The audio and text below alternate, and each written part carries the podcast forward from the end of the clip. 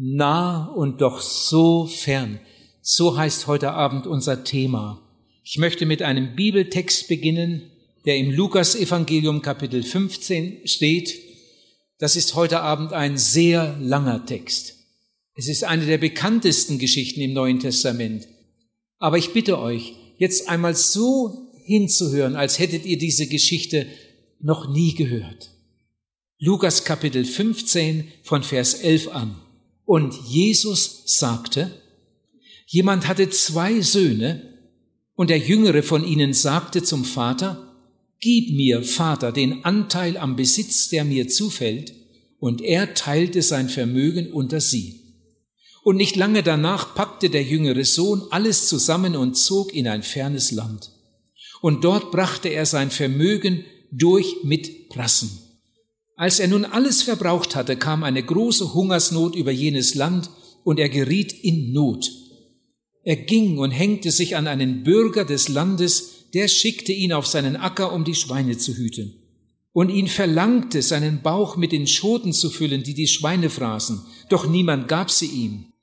Da kam er zur Einsicht und dachte, wie viele Tagelöhner hat mein Vater, die Brot in Hülle und Fülle haben, und ich verderbe hier in Hunger. Ich will mich aufmachen und zu meinem Vater gehen und zu ihm sagen, Vater, ich habe gesündigt gegen den Himmel und vor dir, ich bin hinfort nicht mehr wert, dass ich dein Sohn heiße, mache mich zu einem deiner Tagelöhner. Und er machte sich auf und er kam zu seinem Vater. Als er aber noch weit weg war, sah ihn sein Vater. Er hatte Erbarmen mit ihm, lief ihm entgegen, fiel ihm um den Hals und küsste ihn. Der Sohn aber sagte zu ihm, Vater, ich habe gesündigt gegen den Himmel und vor dir. Ich bin ihn fort nicht mehr wert, dass ich dein Sohn heiße. Er wollte eigentlich noch mehr sagen, aber da unterbrach ihn der Vater schon und sagte zu den Knechten, bringt schnell das beste Gewand her, zieht es ihm an und steckt ihm einen Ring an den Finger und zieht ihm Schuhe an und bringt das Kalb her, das wir gemästet haben und schlachtet's. Lasst uns essen und fröhlich sein, denn dieser mein Sohn war tot und ist wieder lebendig geworden. Er war verloren und ist wiedergefunden worden. Und sie fingen an, fröhlich zu sein.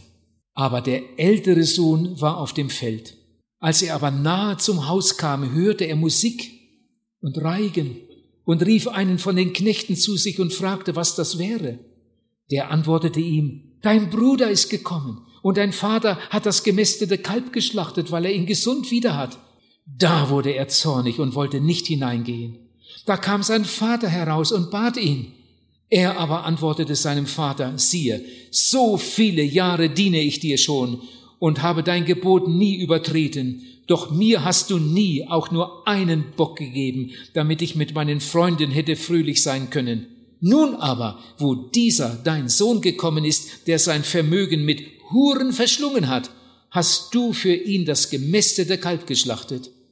Er aber sagte zu ihm, mein Sohn, du warst immer bei mir, und alles, was mir gehört, gehört auch dir. Du solltest aber fröhlich sein und dich freuen, denn dieser dein Bruder war tot und ist wieder lebendig geworden. Er war verloren und ist wieder gefunden worden. Ihr Lieben, ich möchte zum Einstieg heute Abend ein paar Worte an die richten, die das erste Mal hier sind. Wir sind hier mitten in einer Evangelisation. So nennt man solche Veranstaltungen. In einer Evangelisation spricht man über Gott und über den Menschen. Man spricht über den heiligen Gott und über den sündigen Menschen. Die Bibel sagt uns, dass Gott ein heiliger Gott ist und dass wir Menschen sündig sind und darum verloren. Das zweite war nicht immer so. Als Gott den Menschen geschaffen hatte, war der Mensch sehr gut und Gott hatte ihn sehr lieb und Gott hatte große Pläne mit seiner Schöpfung. Aber dann passierte etwas ganz, ganz Schreckliches. Die größte Katastrophe aller Zeiten. Das wäre ein Thema für sich. Der Sündenfall. Seit dem Sündenfall ist zwischen dem heiligen Gott und dem gefallenen Menschen eine ganz dicke Wand. Auf der einen Seite ist der heilige Gott und auf der anderen Seite der sündige Mensch und dazwischen eine ganz dicke Wand. Jesaja 59, Vers 2. Die Sünde ist eine Scheidewand zwischen euch und eurem Gott. Und diese Wand wird immer dicker. Mit jeder neuen Sünde wird die Wand immer dicker. Jesus spricht von einem Weg, der von Gott wegführt. Wir stehen nicht einfach nur hinter der Mauer, getrennt von Gott, sondern wir gehen immer weiter weg. Jede neue Sünde ist wie ein Pflasterstein auf der Straße zum ewigen Verderben. Wenn der Mensch diesen Weg weitergeht bis zu seinem letzten Atemzug und nicht umkehrt, wenn er den Weg weitergeht und in diesem Zustand stirbt und in die Ewigkeit geht, wird er durchfallen im Gericht und ewig verloren sein. Aber das will Gott nicht. Der Sündenfall war gerade geschehen. Da hat Gott einen Retter versprochen. Und gemeint ist Jesus. Jesus Christus, der Sohn Gottes, der von Ewigkeit beim Vater war, ist vom Himmel auf diese Erde gekommen, hat Fleisch und Blut angenommen, hat hier unter den Menschen gelebt, 33,5 Jahre. Jesus, der Sohn Gottes, hat nie eine Sünde getan. Er hat über die Liebe Gottes gesprochen, hat über die Erlösung gesprochen und hat den Menschen gesagt, dass Gott sie retten möchte. Jesus Christus hat schließlich die Sünde der ganzen Welt auf sich genommen, so als wäre es seine Sünde und ist dann, obwohl er selbst nie eine Sünde getan hat, mit unserer Sünde beladen ans Kreuz gegangen und stellvertretend für uns gestorben. Dann hat der Vater ihn auferweckt von den Toten und hat ihn zum Retter der Welt bestimmt. Und jetzt sagt uns die Bibel, wenn ein Mensch mit seiner Sünde zu Jesus kommt und ihm seine Sünde bringt und um Vergebung bittet, dann macht das Blut Jesu Christi des Sohnes Gottes ihn rein von aller Sünde. Wenn der Mensch dann sein Herz öffnet und Jesus im Glauben als seinen Heiland und Retter aufnimmt, wird er wiedergeboren, wird er ein Kind Gottes, sein Name wird ins Lebensbuch geschrieben, er wird gerettet für alle Ewigkeit. Jetzt darf er als Geretteter, als Jünger Jesu, Jesus nachfolgen. Er darf den schmalen Weg gehen, der zum Himmel führt. Ihr Lieben, das ist mit wenigen Worten die Botschaft jeder Evangelisation. Egal wie der Evangelist heißt, egal wie das Thema des Abends heißt, das ist der Inhalt jeder Evangelisation. Wir sprechen über den heiligen Gott und über den sündigen Menschen. Wir sprechen über das Erlösungswerk Jesu Christi und wir sagen, dass man gerettet werden kann, indem man sich bekehrt und Jesus aufnimmt als seinen Heiland und der Retter. Und das ist auch heute Abend unser Thema. Ihr Lieben, die Sünde ist eigentlich nicht das Schlimmste, sondern die verkehrte Reaktion auf das Angebot Gottes. In Johannes Kapitel 1, Vers 11 steht, Jesus kam in sein Eigentum, aber die meisten nahmen ihn nicht auf. Eine der traurigsten Bibelstellen überhaupt. Jesus kam auf diese Erde. Er kam zu den Menschen, um sie zu retten, aber sie nahmen ihn nicht auf. Nicht die Sünde ist das Schlimmste, sondern die verpasste Gelegenheit. Unsere Sünde kann uns vergeben werden. Dafür hat Jesus ja sein Blut und Leben gegeben. Aber die meisten Menschen nehmen die Vergebung nicht an. Sie verpassen diese Gelegenheit. Sie leben weiter in der Sünde. Sie leben in der Sünde und sterben in der Sünde. Sie fallen durch im Gericht und sind ewig verloren.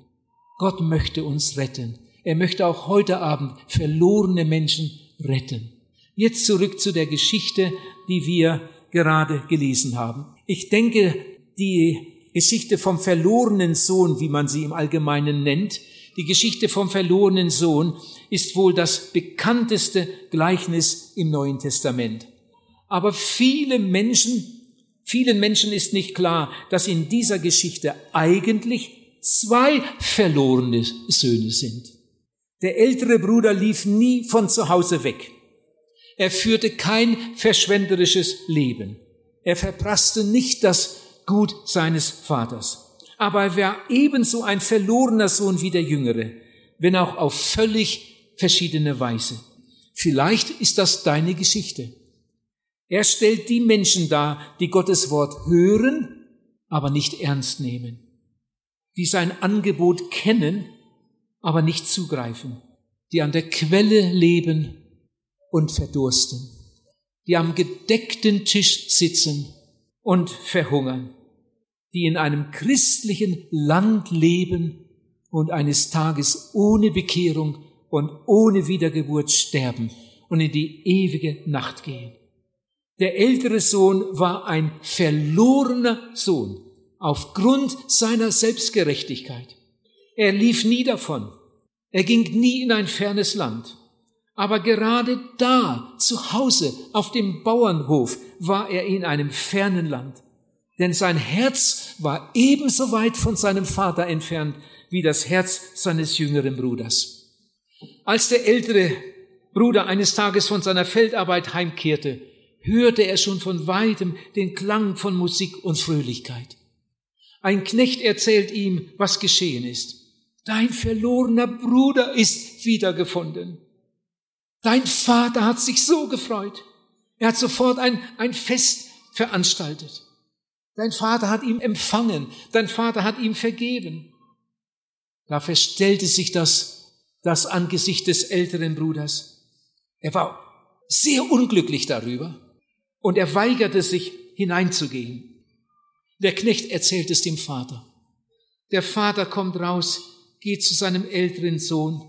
Ich kann mir vorstellen, dass er ihn so umgefasst und an sich gedrückt hat und gesagt hat, Sohn, mein Sohn, warum freust du dich nicht? Komm herein, feiere mit uns die Rückkehr deines Bruders. Aber der Ältere sah seinen Vater an und sagte, ich werde nicht hineinkommen. Dieser dein Sohn ist so ein schlechter Mensch. Er hat das, was du ihm gegeben hast, genommen und hat es mit Huren vergeudet. Und jetzt hast du ihn wieder angenommen. Du hast ihm sogar vergeben.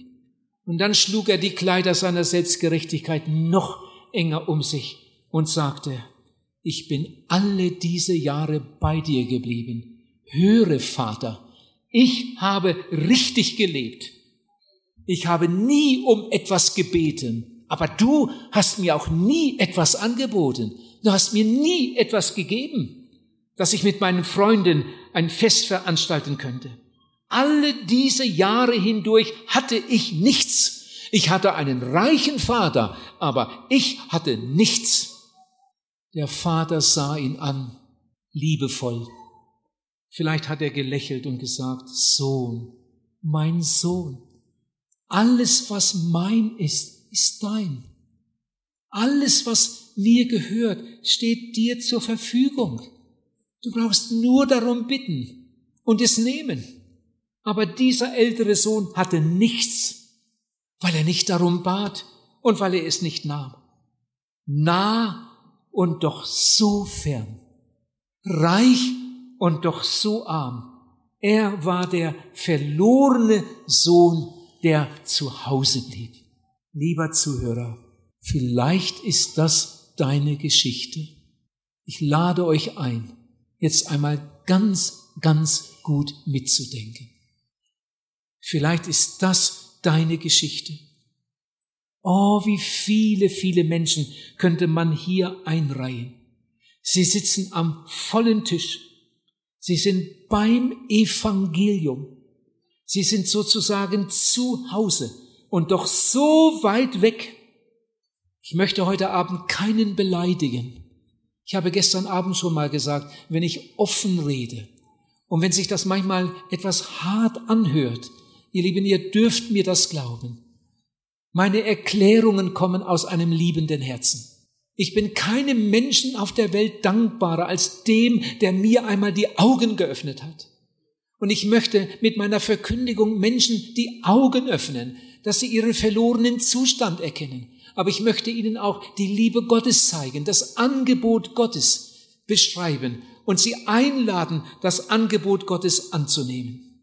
Seht mal, man kann in einem reichen Land leben, nur mal als Beispiel, man kann in einem reichen Land leben und total verschuldet sein. Solche Fälle gibt es doch viele.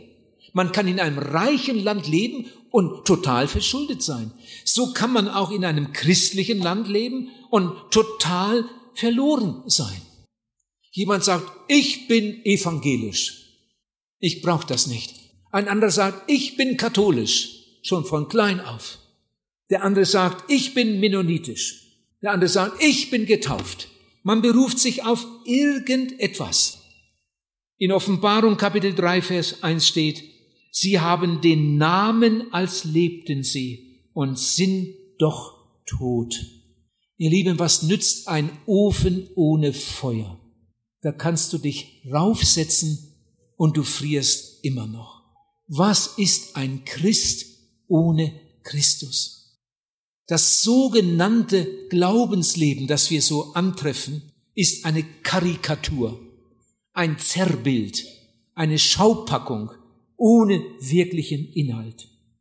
Du kannst neben der Kirche wohnen, aber du bist immer noch auf dem breiten Weg. Jesus sagt, der Weg ist breit, der zur Verdammnis führt, und viele sind's, die da hineingehen. Gehet ein durch die enge Pforte. Die Pforte ist eng und der Weg ist schmal, der zum Leben führt, und nur wenige sind es, die ihn finden. Du kannst neben der Kirche wohnen und auf dem breiten Weg sein und verloren gehen. Du kannst eine christliche Anstecknadel tragen und trotzdem bist du auf dem breiten Weg, der zum Verderben führt. Ich möchte jetzt einmal Folgendes machen. Ich möchte jetzt einmal eine ganze Menge Einwände erwähnen, die ich immer wieder zu hören bekomme. Einige Einwände, da sagt jemand, ich habe meine Religion. Das sagt er aus voller Überzeugung. Ich brauche das nicht. Ich habe meine Religion. Kommt mir gerade so vor, als wenn jemand, der todkrank ist und der unbedingt eine gute Behandlung haben sollte, sagt, macht euch keine Sorge um mich. Ich habe meine Medizin. Ich habe meine Medizin. Fragt sich nur, ob er die richtige hat, ob er die beste hat. Ich habe meine Religion. Rettet sie dich? Andere machen es anders. Geh nach Indien, die haben auch ihre Religion. Geh nach Afrika, irgendwo in den Busch, die haben auch ihre Religion. Geh irgendwo hin, alle haben eine Religion. Jeder hat seine Religion. Aber ist es die richtige? Ist das das Mittel, um gerettet zu werden? Ich habe meine Religion. Ihr Lieben, Glaube ist doch keine Freizeitbeschäftigung. Glaube ist doch kein Hobby. Es geht um Rettung. Es geht um Jesus Christus. Es geht um Bekehrung und Wiedergeburt, um Heilsgewissheit und um das neue Leben. Und da rettet dich keine Religion. Ein anderer Einwand. Jemand sagt, es gibt so viele Meinungen. Es gibt so viele Meinungen. Und die ändern sich auch noch laufend. Es gibt so viele Meinungen. Ihr Lieben, das war schon immer so. Es gab schon immer viele Meinungen auf dieser Erde. Aber Gottes Meinung, die ändert sich nicht.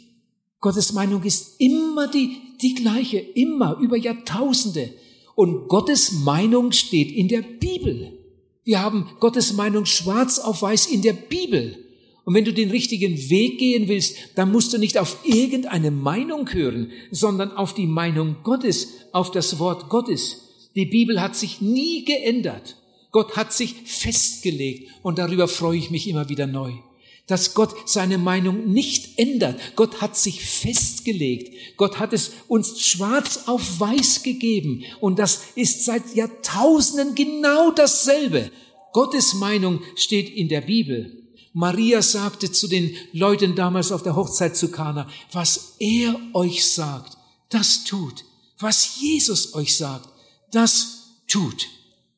In Galater Kapitel 1, Vers 8 steht, verflucht ist der, der etwas anderes predigt, als hier geschrieben steht. Und verflucht ist der, steht an einer anderen Stelle, wer sich darauf verlässt, wer sich auf Menschen verlässt. Aber jetzt komme ich zum nächsten Einwand. Oh, wie oft habe ich den schon gehört. Da sagt jemand, ich will keinen neuen Glauben annehmen. Meine Eltern hatten schon diesen Glauben und meine Großeltern hatten schon diesen Glauben. Ich will doch keinen neuen Glauben annehmen. Jesus sagt nicht, folge deinem Vater nach. Jesus sagt nicht, folge deinem Großvater nach, sondern Jesus sagt, folge mir nach. Jesus sagt sogar, wer Vater oder Mutter mehr liebt als mich, der ist mein nicht wert. Ihr Lieben, das ist am Ende uninteressant, was deine Vorfahren für einen Glauben hatten. Wichtig für dich ist, dass du den richtigen Glauben hast, den Glauben, der in der Bibel gepredigt wird, den Jesus Christus gepredigt hat. Durch diesen Glauben wirst du gerettet. Wenn ich auf meine Eltern gehört hätte, dann wäre ich verloren gegangen und die ganze Familie mit mir. Ich kam ja zur Bekehrung durch ein Buch von dem Radioevangelisten Werner Heugelbach. Durch ihn sind viele Menschen zur Bekehrung und zur Wiedergeburt gekommen. Und durch Gottes Gnade kam ein Buch von Werner Heugelbach in meine Hände. Und ich habe es gelesen. Da wurde das mitgeteilt, was wir in diesen Tagen hier predigen. Und dann gingen mir die Augen auf. Und zum ersten Mal in meinem Leben habe ich gemerkt, so wie ich lebe, kann ich nicht vor Gott bestehen. Wenn ich bei meinem letzten Unfall mit meinem Motorrad zu Tode gekommen wäre, ich wäre verloren für alle Ewigkeit. Man wird nicht gerettet, weil man lutherisch ist. Man wird nicht gerettet, weil man katholisch ist. Man wird nicht gerettet, weil man zu irgendeiner Kirche oder Freikirche oder Religionsgemeinschaft gehört. Sondern man wird gerettet, wenn man mit seiner Sünde im Gebet zu Jesus kommt und sich von Herzen bekehrt. Jesus sagt, und wenn du dich nicht bekehrst, wirst du umkommen. Man wird gerettet, wenn man, nachdem man sich bekehrt hat, Jesus aufnimmt als seinen Heiland und Retter und wiedergeboren wird. Das habe ich damals erkannt und dann habe ich mich bekehrt. Und als ich dann zu meiner Mutter ging an dem Sonntagnachmittag, sie war gerade beim Kaffeekochen und ihr sagte, Mama, ich habe ganz was Gewaltiges erlebt. Was hast du denn erlebt? Und ich habe gesagt, ich habe mich bekehrt. Da hat meine Mutter mich ganz komisch angeguckt. Was hast du gemorket? Bei uns zu Hause sprach man auch nur Plattdeutsch. Was hast du gemorget? Was hast du gemacht? Und ich habe gesagt, ich habe mich bekehrt. Und ich habe gemerkt, meine Mutter versteht gar nichts. Dann bin ich in den Stall gegangen. Mein Vater war Bauer. Er war auch der Bürgermeister vom Ort. Und er war in der Kirchenleitung, war jeden Sonntag in der Kirche, sehr eng befreundet mit dem Pastor. Ich habe gedacht, mein Vater, Kirchenvorsteher, der wird das verstehen. Und ich ging in den Stall und sagte meinem Vater fast dieselben Worte. Papa, ich habe ganz was Gewaltiges erlebt. Ich habe gedacht, er versteht das. Habe ich gesagt, ich habe mich bekehrt. Und ich habe gemerkt, mein Vater versteht überhaupt nichts. Der wurde sogar sehr ärgerlich darüber. Der wünschte, ich hätte dieses Buch niemals gelesen. Ihr Lieben, und dann begann eine Zeit in unserem Haus. Ich habe es schon einmal kurz kurz erwähnt. Meine Mutter hat mich immer wieder gebeten, ich solle mir irgendwo ein Zimmer suchen und nicht mehr nach Hause kommen. Bringst die ganze Familie durcheinander. Könnt ihr euch das vorstellen, dass mein Vater ungefähr zwei Jahre fast nicht mehr mit mir geredet hat? Ich war nicht mehr sein Sohn. Er hat sich geschämt. Sein Sohn macht sowas. Meine Eltern haben damals gedacht, ich wäre in einer Sekte gelandet. Die ganze Verwandtschaft wurde aufgebracht. Und sie wollten mich überreden, doch damit Schluss zu machen. Ich habe manchmal um meine Eltern gerungen und geweint. Oh, wie oft habe ich gebetet, Herr Jesus, öffne Mama die Augen, öffne Papa die Augen, dass sie das erkennen. Und dann bekehrte sich als erster mein Bruder, etwas älter als ich. Dann bekehrte sich meine Schwester. Dann wurden die Eltern noch, noch böser und ablehnender.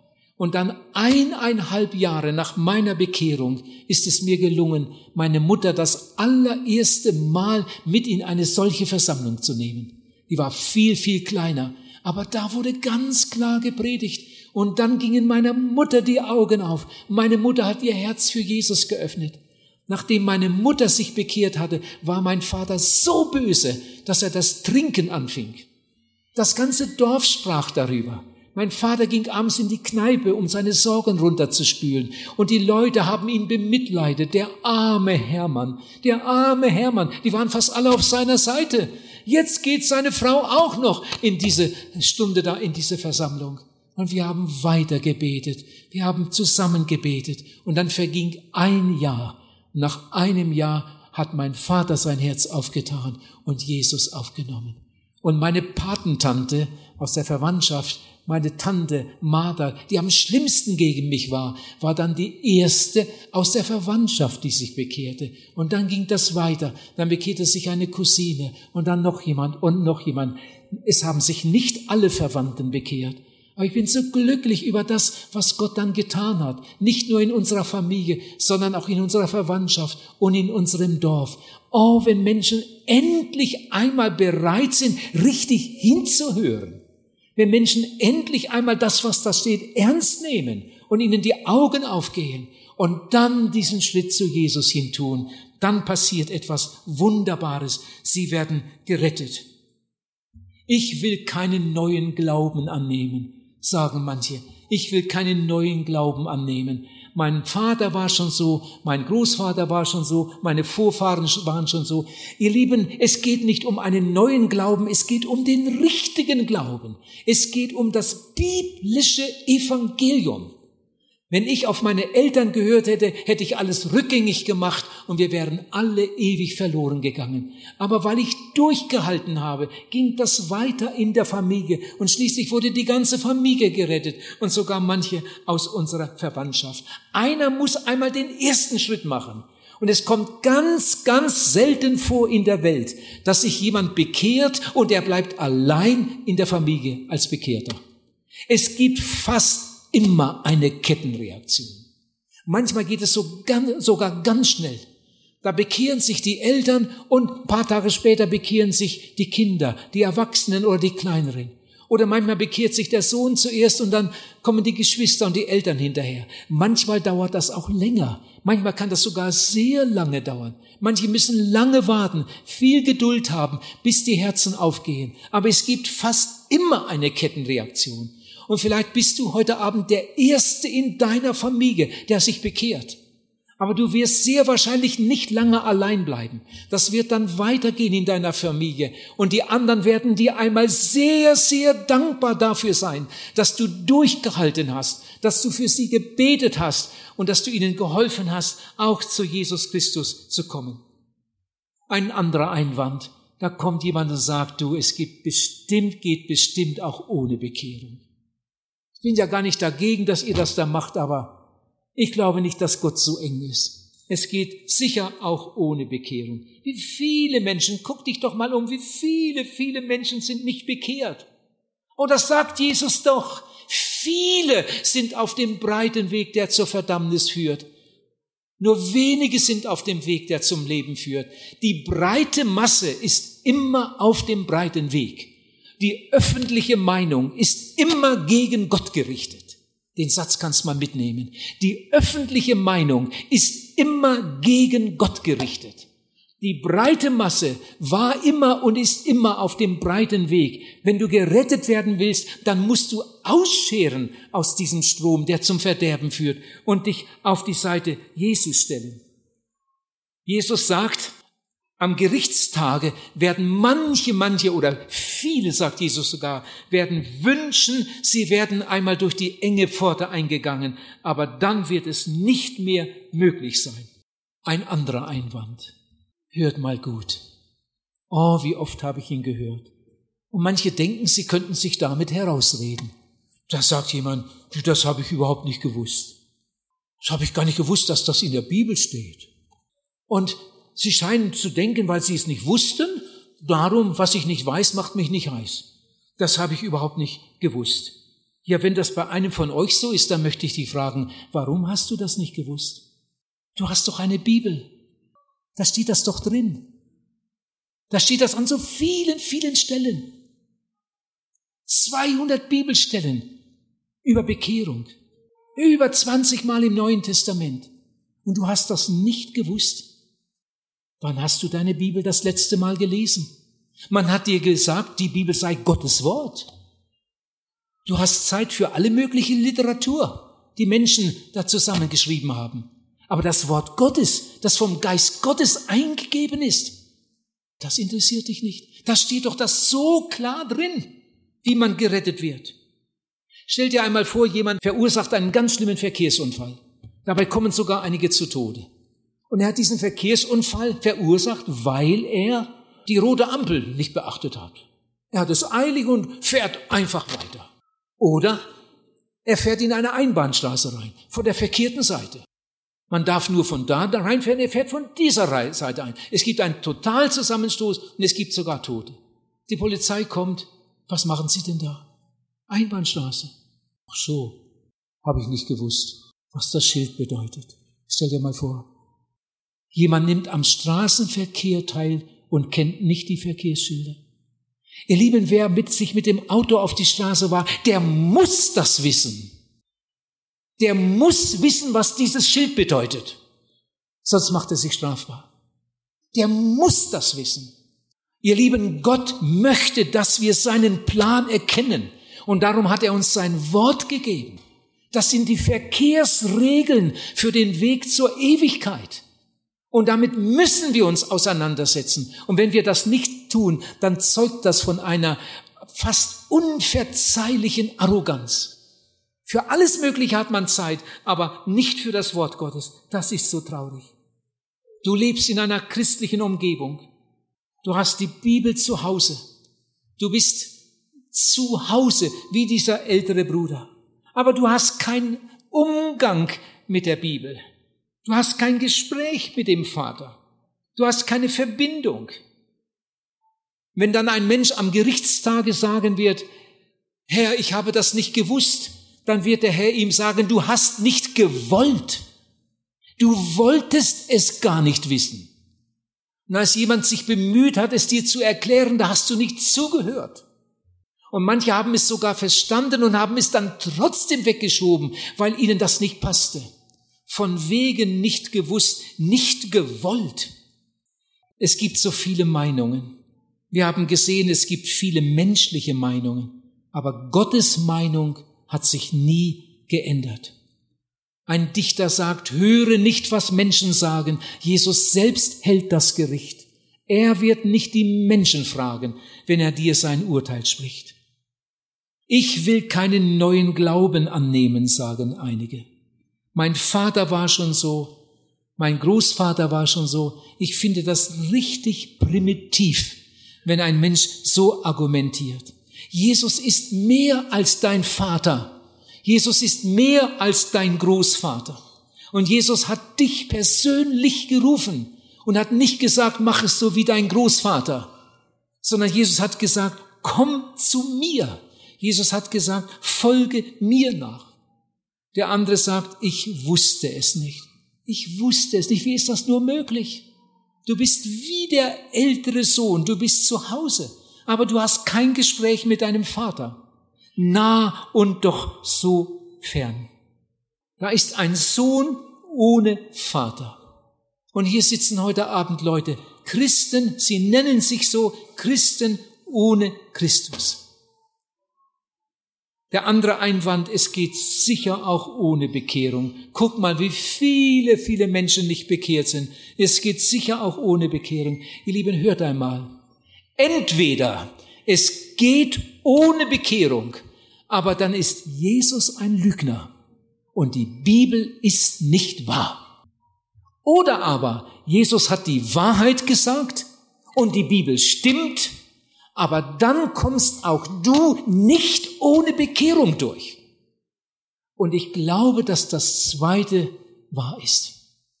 Jesus hat die Wahrheit gesagt. Die Bibel stimmt. Und Gott lässt dir die Wahrheit sagen, weil er dich lieb hat, weil er dich retten möchte. Darum ruft er dich zur Umkehr. Komm mit deiner Sünde. Komm zum Kreuz. Lade ab, wer du auch bist wenn du der schlimmste Sünder von ganz Mexiko wärst, Jesus liebt dich, er ruft dich, er wartet auf dich. Du darfst zu ihm kommen und dein altes Leben bei ihm ablegen. Er vergibt dir alles. Eine Bekehrung dauert in den allermeisten Fällen nur ein paar Minuten. In meinem Fall hat das alte Leben vor der Bekehrung 20 Jahre gedauert. Und dann habe ich mich bekehrt und Jesus angenommen. Das hat bei mir ungefähr 20 Minuten gedauert. Und jetzt bin ich schon über 50 Jahre auf diesem Weg mit Jesus. Vorher war ich auf dem breiten Weg, der zum Verderben führt, mit all der Religion. Und dann habe ich mich bekehrt und Jesus aufgenommen. Und seitdem bin ich auf dem schmalen Weg, der mit Jesus geht. Ich mache nicht immer alles richtig. Wenn jemand meint, wenn ich mich bekehre, dann darf ich, dann darf nie mehr etwas passieren, sonst bin ich wieder unbekehrt. Nein, das ist nicht so. Wenn jemand sich bekehrt hat und Jesus angenommen hat, dann ist er ein Kind Gottes. Durch die erste Geburt wurdest du ein Menschenkind. Wenn du wiedergeboren wirst, wirst du ein Gotteskind. Und so wie ein Menschenkind Pflege braucht, gute Ernährung, und wenn es sich schmutzig gemacht hat, sauber gemacht werden muss, so ist das auch im Geistlichen. Du brauchst gute Nahrung, das Wort Gottes. Du brauchst Pflege. Und wenn dir eine Panne passiert, dann gehst du zu Jesus und sagst, Herr, das tut mir leid. Vielleicht ein schlechter Gedanke, eine falsche Reaktion, ein liebloses Wort und du merkst, das war nicht in Ordnung. Ich bin bekehrt, ich bin wiedergeboren, ich gehöre Jesus, ich folge ihm nach, aber jetzt habe ich etwas verkehrt gemacht. Damit habe ich Jesus traurig gemacht. Damit habe ich den Heiligen Geist betrübt. Du spürst das einfach, das war nicht in Ordnung. Du sagst es Jesus, er nimmt es weg auf der Stelle und dann gehst du fröhlich weiter. Aber diese Wende, diese einmalige Umkehr, dieser Schritt über die Grenze hat dein Leben in eine völlig andere Richtung gebracht. Vorher warst du in einer von Gott Wegentwicklung mit all deiner Religion und all deinen guten Werken. Durch gute Werke wird kein Mensch selig, steht in der Bibel. Nicht um der Werke willen, die wir getan haben. Bei Gott gilt nur ein gutes Werk. Und das ist das Erlösungswerk Jesu Christi. Und das brauchst du.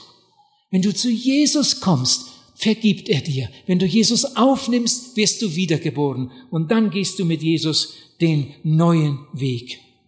Die Geschichte des älteren Sohnes ist vielleicht deine Geschichte. Bist so nahe dran, hattest immer die Möglichkeit, aber hast es bis jetzt nicht angenommen. Aber heute Abend solltest du es tun.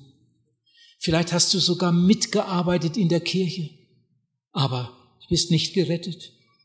Ich habe von einem Arzt gehört, hört mal die Geschichte, eine ganz traurige Geschichte. Ein kerngesunder Mann, ein Arzt in den besten Jahren, er hört von einer schrecklichen Seuche in Afrika. Die Leute sterben weg wie die Fliegen. Dabei gibt es ein Medikament. Die Leute müssten nur eine Spritze bekommen und, und sie würden am Leben bleiben. Jetzt werden Ärzte gesucht und er meldet sich und reist nach Afrika und behandelt die Kranken und die Gesunden. Die kriegen eine Spritze, dieses wirksame Medikament, aber er versäumt, sich selbst eine Spritze zu geben und er stirbt an dieser schrecklichen Krankheit. Er hat anderen geholfen, am Leben zu bleiben und er selbst stirbt, weil er versäumt hat, sich selbst eine Spritze zu geben. Ihr Lieben, wir lesen in der Bibel, dass Noah eine Arche gebaut hat. Noah hat die Arche bestimmt nicht gebaut mit seinen drei Söhnen, mit vier Männern. Das wäre nicht möglich gewesen. Da haben viele, viele Leute mitgeholfen und sicher haben sie einen guten Lohn bekommen und sie haben Noah geschätzt als Arbeitgeber. Sie haben mitgeholfen, eine Arche zu bauen und sie kamen selbst nicht hinein. Und so arbeiten heute manche Leute in einer Kirche. Sie arbeiten mit. Sie geben sogar eine Spende für die Kirche, für die Reichsgottesarbeit. Und sie kommen selbst nicht ins Reich Gottes hinein, weil sie das Wichtigste versäumt haben. Sie sind nicht eingestiegen in die Arche. Sie sind nicht eingetreten ins Reich Gottes. Um es neutestamentlich zu sagen, sie haben sich nicht bekehrt. Sie wurden nicht wiedergeboren. Ihr kennt die Geschichte von Noah, äh, von, äh, von Judas. Jesus hatte zwölf Jünger und einer davon, der war falsch. Die anderen Jünger haben das gar nicht gemerkt. Jesus wusste das wohl, aber Jesus hat viel Geduld gehabt und hat ihn durchgetragen. Er hat seine Jünger manchmal ausgesandt, zu zweit, um in den Dörfern zu predigen. Auch Judas hat gepredigt. Zu zweit gingen die Jünger von einem Dorf zum anderen und haben den Leuten gesagt, Jesus kommt bald, macht euch bereit. Und was ist aus Judas geworden? Ihr Lieben, Judas war ein, ein Mitarbeiter in dieser ersten Schar der Nachfolge Jesu. Und eines Tages hat er sich erhängt und Petrus hat gesagt, er ging an seinen Ort, da wo er hingehört. Er hat Jesus für lächerliche 30 Silberlinge verkauft und so ging er in die Ewigkeit. Du kannst Mitarbeiter in einer Kirche sein, aber du bist nicht bekehrt. Du hast kein neues Leben. Du bist nicht wiedergeboren. Dein Name steht nicht im Lebensbuch. In Deutschland bezahlt man Kirchensteuer.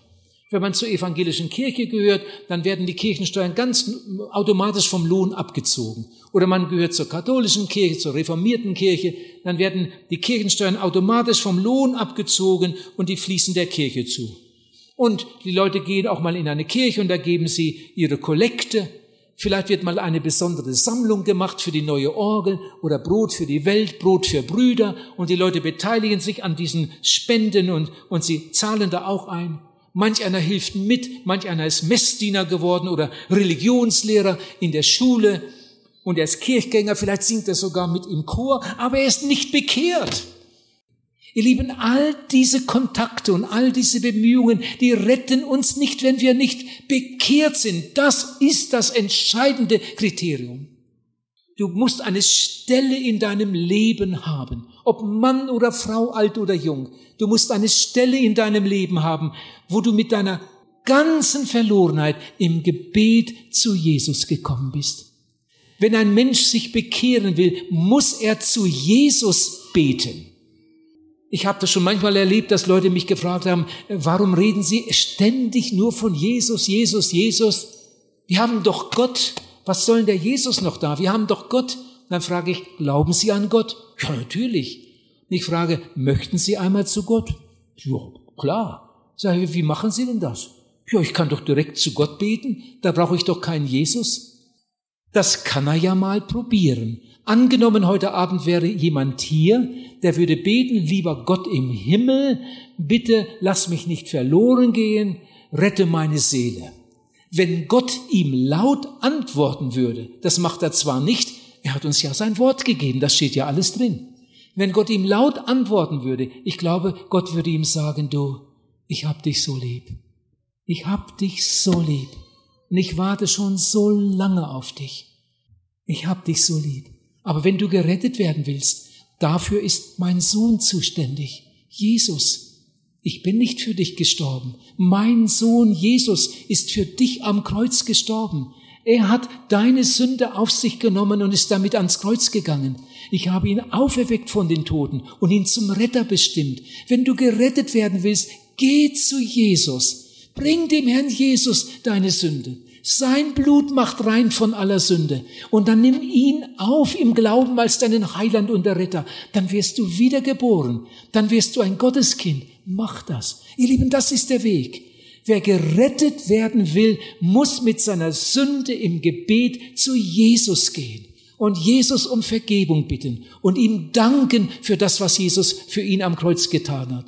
Und dann Jesus aufnehmen in sein Herz und Leben. So wird man wiedergeboren zu einer lebendigen Hoffnung.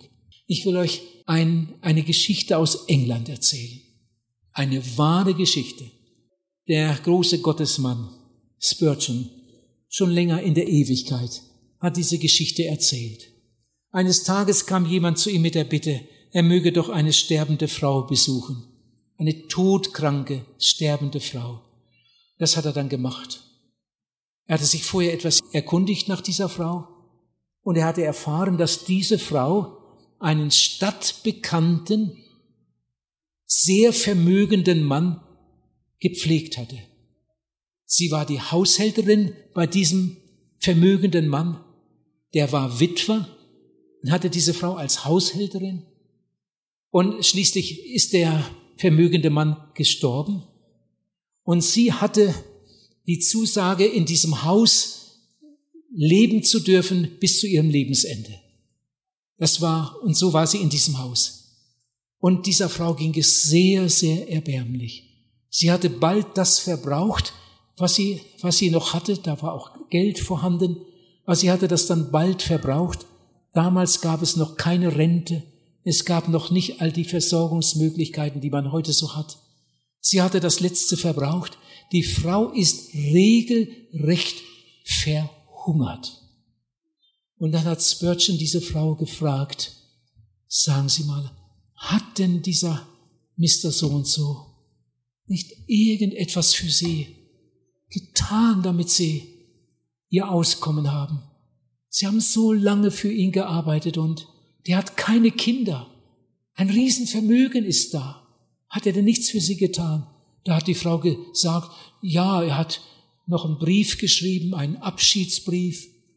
Man hat mir gesagt, dass das ein ganz wichtiger Umschlag ist, ganz wichtiger Umschlag. Und, und ja, der liegt da. Ja, wo ist denn der Umschlag? Ja, da irgendwo im Schrank. Da hatte dieser wichtige Umschlag seinen Ehrenplatz. Darf ich den mal sehen? Und Spurgeon öffnet diesen Umschlag und in dem Umschlag ist eine Bankvollmacht. Diese Frau darf bis zum Lebensende jeden Monat einen gewissen Betrag von der Bank abheben. Und wenn sie nicht mehr da ist, dann soll das ganze Vermögen, das dann noch da ist, einer Stiftung zufließen. Und das stand alles in dieser Urkunde oder in diesem, diesem Schriftstück. Aber die Frau konnte nicht lesen. Und damals gab es noch viele Menschen, die nicht lesen und schreiben konnten. Die Frau wusste gar nicht, was da drin stand. Sie hat gedacht, das ist ein Abschiedsbrief. Ihr Lieben, die Frau hatte, der Frau stand ein Vermögen zur Verfügung. Aber sie hat es nicht genützt und sie ist regelrecht verhungert. Sie starb dann kurz darauf. Und so sehe ich die Menschen heute. Sie sind von der Liebe Gottes angesprochen. Jesus hat ihnen alles Mögliche angeboten, aber sie nehmen das nicht an. Und manche Leute wissen es nicht einmal, weil sie nicht nachgeschaut haben, weil sie nicht gelesen haben. Wie viele Menschen sind in diesen Tagen eingeladen zur Evangelisation und wie viele haben gesagt, interessiert mich nicht. Sie könnten die Botschaft hören, aber sie hören sie nicht, weil sie es nicht wollen. Und einmal werden sie vor dem Richter stehen und werden keine, keine Antwort mehr geben können. Sie werden auf tausend Fragen, steht in der Bibel, nicht eine Antwort geben können. Und es gibt vom Himmel her nur eine Antwort. Du hast nicht gewollt. In der Bibel steht, seht, es ist alles bereit. Lieber Zuhörer, nütze diesen Abend und komm. wenn da einer sitzt heute Abend und bei sich denkt, aber ich möchte ja aber, ich kenne mich doch, ich kenne mich doch, ich kann mich doch nicht einfach ändern. Nein, das kannst du auch nicht. Wenn du das könntest, hätte Jesus gar nicht kommen brauchen. Du kannst dich nicht ändern, aber Jesus kann dich ändern. Er kann dir deine ganze Lebensschuld wegnehmen, von einer Minute auf die andere und aus dir einen ganz neuen Menschen machen. Du musst nur kommen. Und dazu lade ich dich heute Abend wieder ganz, ganz herzlich ein. Mach es so wie die, die gestern kamen. Mach es so wie die, die gestern im Laufe des Nachmittags kamen. Mach es so wie eine Person, die vorhin vor der Versammlung hier stand. Die wollte gar nicht warten, bis die Predigt zu Ende ist. Sie kam und stand weinend am Eingang und hat gefragt, kann man sich jetzt auch bekehren? Ich möchte mich bekehren. Und dann gab es ein seelsorgerliches Gespräch und bekehrte sich. Mach es doch auch so. Mach es heute Abend so. Komm in den Seelsorgerraum und gib Jesus dein Herz und dein Leben. Er wartet auf dich. Der Herr segne dich. Amen.